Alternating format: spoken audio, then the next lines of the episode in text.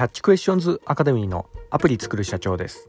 えー、本日はですね降格処分になった上司との接し方というようなところでお話の方させていただきたいと思います。私のこちらの番組はですね主に YouTube で配信させていただいておりまして YouTube の方はですね iPhone アプリの作り方ラズベリーパイによるリモートサーバーの構築方法、えー、それから最近ハマっております、えー、NFT の、えー、DAO プロジェクトとして IT エンジニアのコミュニティなども運営したりしております、え、こういった情報がお好みというような方いらっしゃいましたらですね YouTube の説明欄の方ですね、え、そちらに記載しておりますのでぜひこちらからもよろしくお願いいたします、えー、YouTube でアプリ作る社長と検索していただいたら出てくるかと思います。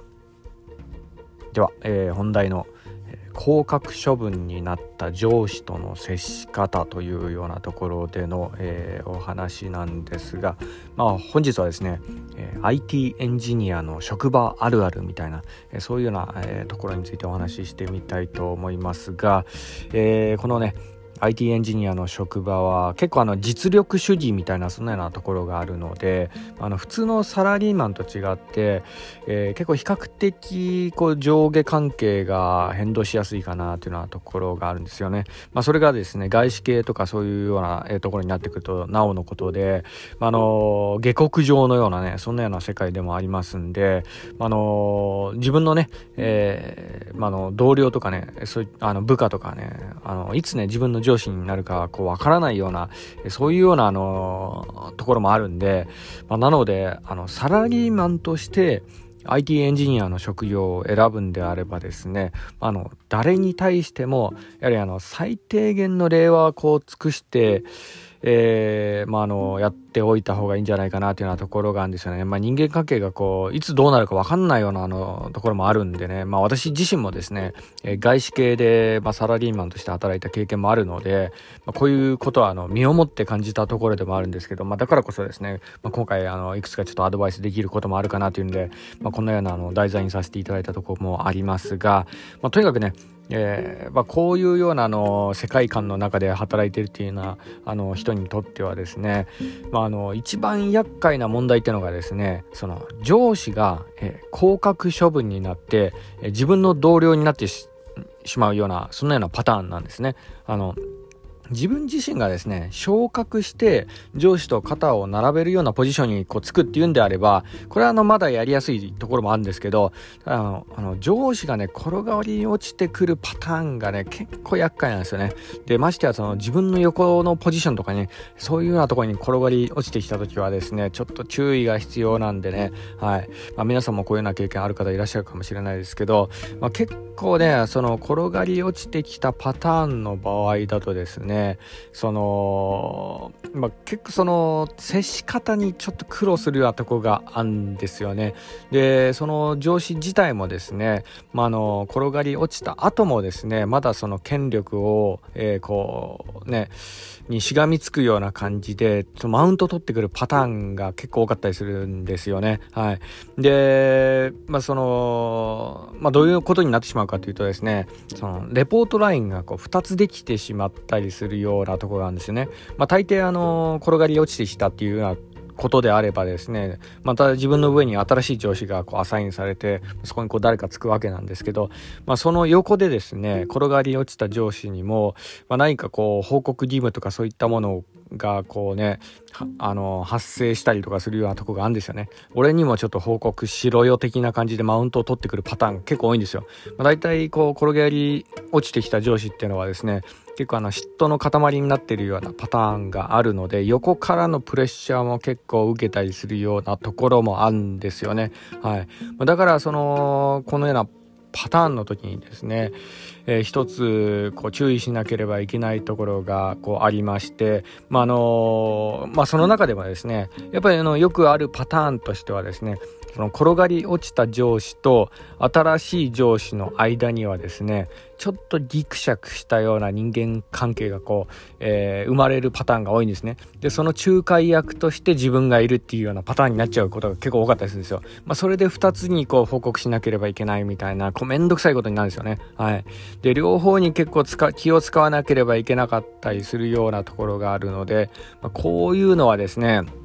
あのー、一歩間違えればですね、自分にも火の粉降りかかってくる可能性もあるんで、この人間関係がちょっと難しかったりするようなところでもあるんですよね。はい。で、え転がり落ちた上司の方もですね、え心情的には、あの新しい上司をいじめ抜いて、えそのポジションから排除して、ワンチャンね、え、自分も元のポジションに戻ってやろうみたいな、そういう風にこうね、え、考えたりするようなことも結構多かったりしてですね、そうなんですよ。それでこうギクシャクしたりするようなとこがあるんですよね。はい。で、えこういうようなパターンになってしまった場合じゃどうしたらいいのかというようなところなんですけどでまあねあの降格した方の上司を切り捨てて、えー、新しい上司の指示だけにこう従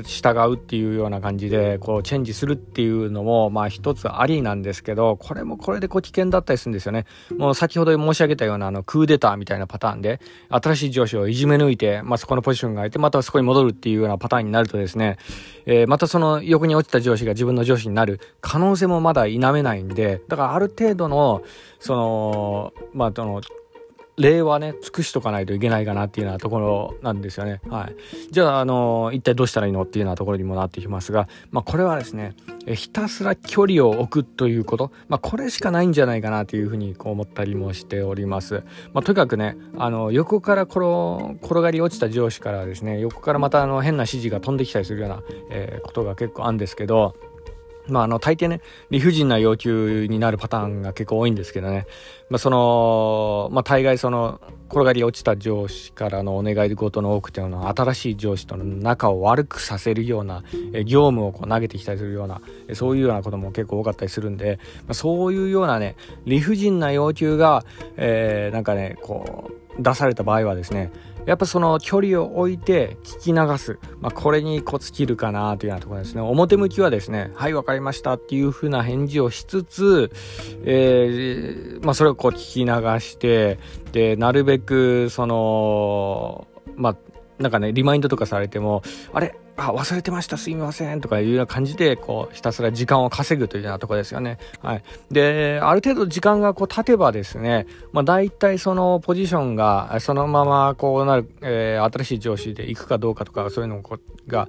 えー、その権力のね、えー、まあ、関係性とかそういうのも見えてきたりするようなとこがあるんで、まあ、そういうようなとこでバランスを取りながらこう生還するっていうようなとこですよね。はいまあ、これがやっぱ一番いいのかなっていうようなところですかね。はい、でまあね、あのー、まあ、ひたすらこうね、自分に引き込もうとするようなところがあるんですよね。あの、権力にこうしがみついて、ちょっと嫉妬の塊になってしまったりするようなところがあるんで、はい。まあ、それで、なんかね、こう、飲みに行こうよとかね、そういうふうにこう、誘われたりするようなとこもあるかもしれないですけど、こういうような場面だったらですね、まあ、なるべくそういうような飲みの誘いとかそういうのもこう、ね、断った方が無難かもしれませんかね。はい。まあ、大抵そういうような感じで飲みに付き合わされるとですね、あの、会社の愚痴とかそういうのをこう、いっぱい聞かされれたりだとか、あとはね、あの、まあ、誰かの会社の人の悪口とかね、そういうのをいろいろ聞かせたりして、大抵その、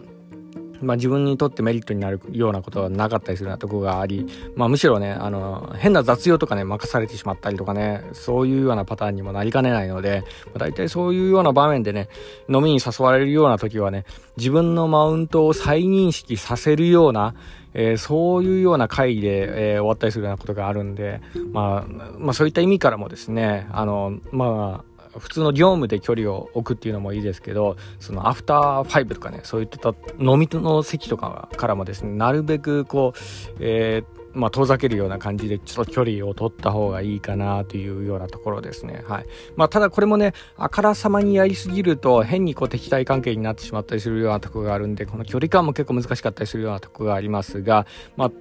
とにかくね、やっぱ自分の一生もね、やっぱあの一回限りで、自分の時間っていうようなものもですね、やっぱ有意義に過ごさなければ人生損ですよね。はい。まあだからこそなんですけど、まあ、特にあの IT エンジニアにとってはですね、えー、まあ、周りにこう振り回されずにある程度距離を取って仕事をしていくっていうのもこう大切な生存生存戦略の一つにもなるかと思いますんでね。一つ参考までによろしくお願いいたします、えー、本日は以上になります。では最後にいつもと同じ言葉で締めさせていただきたいと思います。IT エンジニアに栄光あれ。